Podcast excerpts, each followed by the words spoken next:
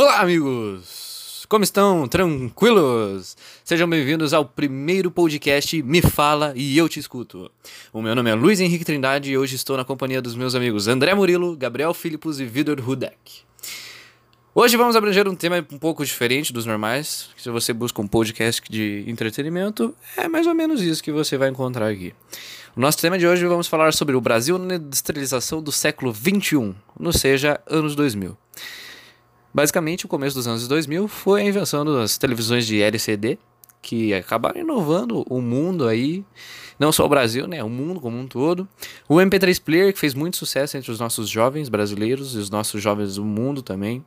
A Apple, que criou os famosos iPods, que viralizaram, principalmente entre os adolescentes que adoravam ouvir música nos seus iPods.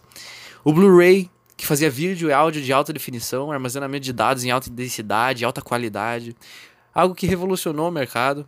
O iPhone também, creio que o iPhone, entre todos esses, foi o que maior revolucionou, porque foi o primeiro, né, smartphone, aquele que você usa o seu touchscreen, você usa o seu dedo para controlar algumas ações.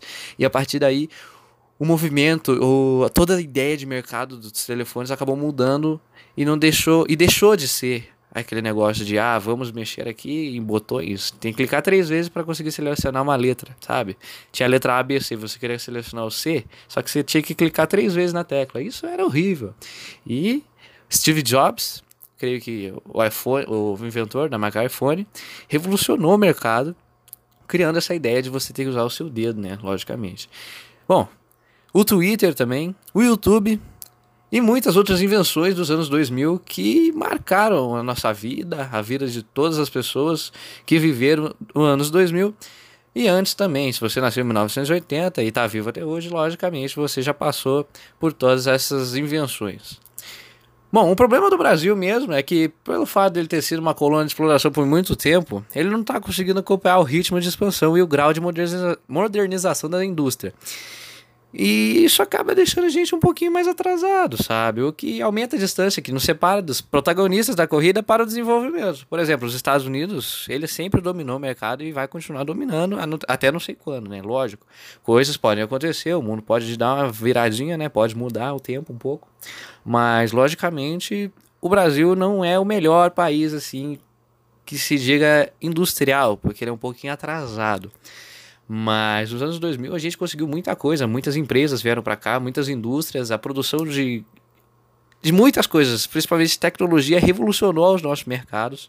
Só que pelo fato da gente ser um pouquinho atrasado, isso dificulta um pouco, sabe? Porque ah, em outros países já tá lançando tecnologias de última geração, enquanto no Brasil demora um pouquinho menos de 20 anos para chegar.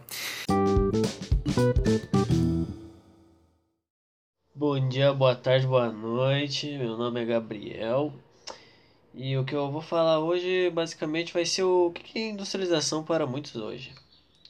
A industrialização quando você fala para alguém, tá ligado? Quando você fala oh, indústria, industrialização, esse tipo de coisa, o que, que as primeiras o que, que as pessoas pensam? Ah, beleza. Lugar sujo, cheio de máquina, tudo escuro, tá ligado? Um, um lugar desagradável. Mas, ó, assim. É isso parcialmente, vai dizer, vai dizer. Hum. Brincadeira, tá? Brincadeira. Eu penso que, tipo, as fábricas elas são como se fosse um modelo de produção em massa. E como qualquer modelo de produção em massa, o que, mais se preza nisso? É a velocidade. O que, que seria a velocidade? Seria máquinas, obviamente, né? Não, as máquinas vão dominar o mundo ainda. Juro por Deus. Eu sei que isso não tem muito a ver com o tema de industrialização, na verdade tem um pouquinho, né? Porque industrialização, tá ligado? Robótica, aí tecnologia, esse tipo de coisa, tem a ver um pouquinho.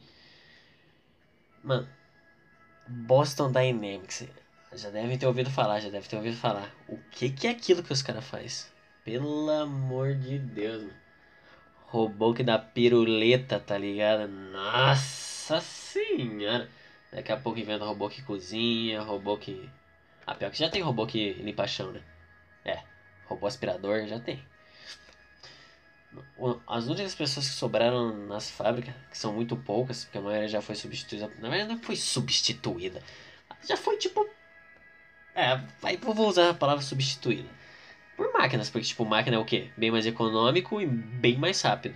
Então, que, você vai usar? Você vai usar um cara que demora e faz um bagulho ruim ou você vai usar uma máquina que faz um bagulho perfeito e rápido? É bem uma resposta já, né? Não. Olha, olha a velocidade com que isso evoluiu. Século XVIII. Nossa, século XVIII na Inglaterra. Ó. Depois disso só foi como? Assim, ó. Primeira revolução foi lá. Os caras começaram depois daquilo lá, começaram. Ah, já, já tá em 2019. De 1800 e pouquinho para 2019 foi 200 anos. É muito pouco para um desenvolvimento tecnológico tão rápido assim, absurdo.